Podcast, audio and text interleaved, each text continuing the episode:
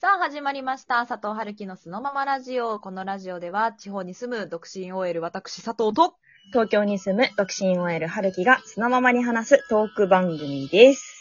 イエとイいうことで、えっ、と、今日は。はいと前回、前、前、前回かなえっ、と、ちょっと電車につい て、全然前世みたいになってる けど。ちょっと電車について我々お便りいただいて話したと思うんですよ。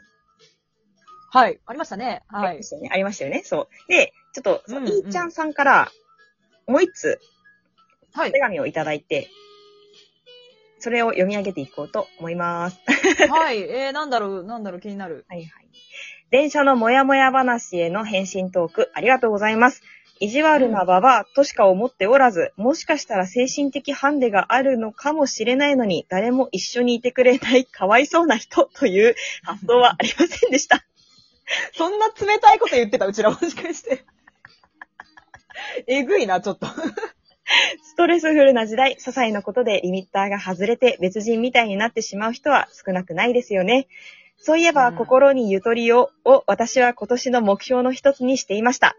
お二人のゆるいラジオを聞いていると、心がほぐれて、ほぐされて、ゆとりが生まれる気がします。これからも応援してます。ということで、元気の玉とともにメッセージいただきました。えー、めちゃくちゃ嬉しい、聞いてくれて。りがとうまあなんか参考にね、こうなったんだったら嬉しいけど、いろんな背景を考えながら、自分がいかに楽になるかが、やっぱ大事だから、そうそうそうもやもやに対してはちょねっ。とね、そう思った方が許せませんかっていう。うん。でもいいね、ゆとりを持って生きるうちらのテーマとしても、佐藤春樹のテーマとしても、そうだね下半期、あ、そうだね。いただ掲いて。げたいね。いただいて。うん。よくほら、違和感と、あの、なんなんを感じがちだから、私たち確かにね。確かに。見習ってい見きた習ってい。いきましょう。うん。ありがとうございます、ありがとうございゆうちゃんまさんす。はい。ということで、じゃあちょっと今日の、えー、とテーマに移っていこうと思いますが、はーい。今日は二人の共通点、歴史について思う存分話していこうじゃないか、ということで。そうなんですよ。旅行ね、京都行ったりとか、歴史がもともとお互い好きだけど、なんかラジオトークだと、やっぱり、ちょっと日常の違和感とか、モヤモヤに行きがちで、深掘りしたことはなかった気がする。いや、そうなんだよな。もうまあ収録前には、でも言ってもね、結構歴史の話したりとか1時間ぐらいしてるよね、こういう話ねし。てるのよ。だからちょっと、まあ収録でもやろうっていうことで、ま はあ、い。歴史の本も我々読んだりするじゃないですか。今回は、2人も読んでいる杉浦日な子さん。あの、一日江戸人をね、はいちょっと、話していこうかなと思うんですけど、はいはこの方でも、はるきさんからの、あの、紹介だった気がする。そうなんですよね。もともと、ん、話せばさ、若干複雑だけど、我々最初 YouTube やろうとして、ラジオの前に。 そうそうそうそう、そうね。まあ、とにかく歴史をやろうよって話だったんだよね。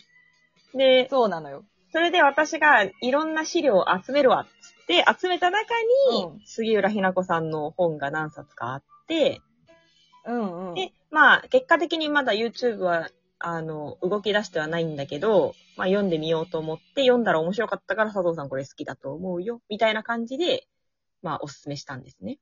で、そうなの。あまだね、ちょっと最初しか読んでないんだけど、面白いよ、やっぱりい。や、そうですよね。まあ、もともうとん杉浦さんって漫画家さんだったっていうのもあって、とにかくその一日江戸人の中には絵が多い。なんかわかりやすい。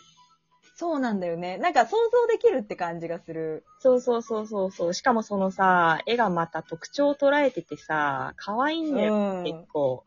ねえ。今ね、私ね、ちょうどね、ナンパ編っていうのがあって、あの、How to ナンパっていう章を読んでるんだけど、江戸時代のナンパ方法ですね。そう、これもね、面白かった。なんか身分とかさ、仕事で結構違ってくるんでしょ確か。違っても来るし、けど、やっぱり女子って面食いなのよ。なるほどねそう。もう、本当にこう、どんな男がいいかっていうと、やっぱりね、イケメンっていうのが絶対的にあ って、で、なんかこう、まあ、い、もうその、イケメンで生まれ持った顔だからもうしょうがないじゃないできなくてもこう、どう、どうしても追いつけない。うんで、なんとかモテたい人が特技を身につけると。だから考えがね、一緒なの、今の。今の男たちと。なんかね、顔 いけ、あ、ちょっとこれ言っちゃいけない。でも、顔いけてないから面白くあろうとかね。顔いけてないから優しくあろうとか、そういうのもあるかもしれないよね。ああ、もうあるかもしれない。で、今ではよくこう、ちょっとこう、なんとかのモノマネやります、みたいな。はいコンパとかで。あれが実際あって、歌舞伎役者のモノマネとかしてたんだって。なるほどねそう、そういうちょっとこう、器用な人。お、似てる似てるっていうところから、注目を浴びる人たちのことを、好きってこう、やっぱなってた。なるほどねなんかやっぱ、うんそういう感じで自由な恋愛がやっぱ、江戸時代はあったってことだよね。なんかもう読めば読むほど、あの、私とか、はるきさんがいるよ、この中 には。もう、うちらが話してるようなこと書いてるもん。あの、江戸の男でね、やっぱね、筋肉ってあんま持てなかったらしいのよ。あ、なんかさ、見慣れすぎてたんでしょみんな。あ、そうそうそう。みんなね、結構その、ふんどしだけで走ったりとかする人多かったから、別に筋肉とか、珍しい。色黒。の肌とか別にね、良かったって。はいはいはい。だから逆に、こう、色白のやさおとかが持てたらしくて、いはやい今と変わんないなっていうね。あんないね、雰囲気いけ、前髪がうん目隠してるタイプとかがね。あ あ、そう。で、色白ってことは外で働けなくても生きていくだけの金があるってことだから、えそれでこうイケメンだったりしたらもうほんと玉の腰ってや つよ。真面目ざといよな。で、今も昔も顔と金です。なあ、もう、悲しい現実だよ、本当に。ああ、いやでもこれ面白かったね。はるきさん的に面白ポイントはどこでしょ私は、あの、私は一日江戸人は一応全部一通り読ませてもらって、う特に。面白かったのが、えっと、キザっていう言葉。おー、言うよね。今でも言うじゃん。あいつキザだよね。みたいなそう。キザな男だよ。とか。私さ、キザってカッコつけてる人だと思ってたの。えー、違うのでしょびっくりするよね。本当は、キザはその本の内容をそのまま読むと、ザラザラ、チクチクする、厚かましい、デリカシーのない気障りな状態。キザ割り。だから、キザって漢字で書くと、気持ちが触る、あの、故障してるうんうんって書いてキザ。うんうん。はいはいはい。で、だから全然、なんていうの、いけてない人のことをキザっていう。っていうところに、あもう面白いと思って、その反対語として、生きだったり、通っていう言葉があるんだけど、そうそう。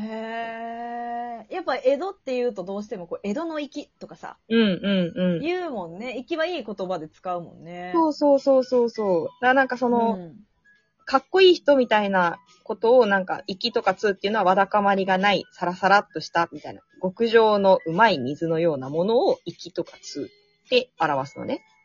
だから屋通上の水が粋なんだ。面白い。そうそうそうで。そういう人のことを通人とか、水人っていうんだって、息を水って呼んで水人って呼ああ、水ね。ぶ。そううんうんうんうん。いやー、水人います面白かいっていうね、周りに。いないねっていう。だ結局、水人が、ハウトゥーナンパの方でそう、成功する男にもなう、るんだもよ、うね。持って持てよ、もう。持って持てやんなーいいねちょっと。なんか、タイムスリップしたい、やっぱりね。いや、したいよね。まあ、今さ、その一日江戸人について話してるけど、うん。それで言うと、まあ、タイムスリップって言ったら我々やっぱ、あそこですかね。うずまさ。 あのね、私ね、こう歴史を知った上で、そういう、なんだろう、史跡とかよりも、渦政とかああいう昔の生活が再現されてるところに行くのが好きなのよ。はいはいはいはい。わかるよ。実際ね、行ったらさ、私たちそこで再現するじゃないですか。まあ、タイムトラベラーすするよね、もうまずは。るね。タイムトラベラーする。結構、歩いてる人とかに振り向かれるようなことしてるよね。 マえっていうようなことをね。恥ずかしげもなくやるような。いや、やっぱあの恥ずかしげもないっていうところが、はるきさん、やっぱいいなと思 って、付き合ってくれる人がいなかったからさ、あいいんだよあねれ。昔の人の日常を知ら知れるっていう場所。うん、はいはいはい。私はめっちゃわかる。もう私さ、小学生の時古墳が好きで、はいはいはい。歴史資料館とかに、まあ古墳があったりとか、そのうん床床式倉庫が、あの、再現されてたり、まあ、当時はいはのい台所が再現されてたりとかっていうのがあって、うん見ててめちゃくちゃテンション上がってた。いや、あの、吉野ヶ里遺跡とかがね、はい行っはたいこ。とあるんですよ、昔、佐賀にある。はい。もう、すっごい広い遺跡ですよ。はい。で、一応その、なんか資料館とかもあるんだけど、まあ広いのよ、とにかく。うんうんうんうん。遺跡とはいえ、ここに、その、たそうそれこそ高床式倉庫とかがありました、みたいな。言われてもさ、もう、でも草原なのね、 全部。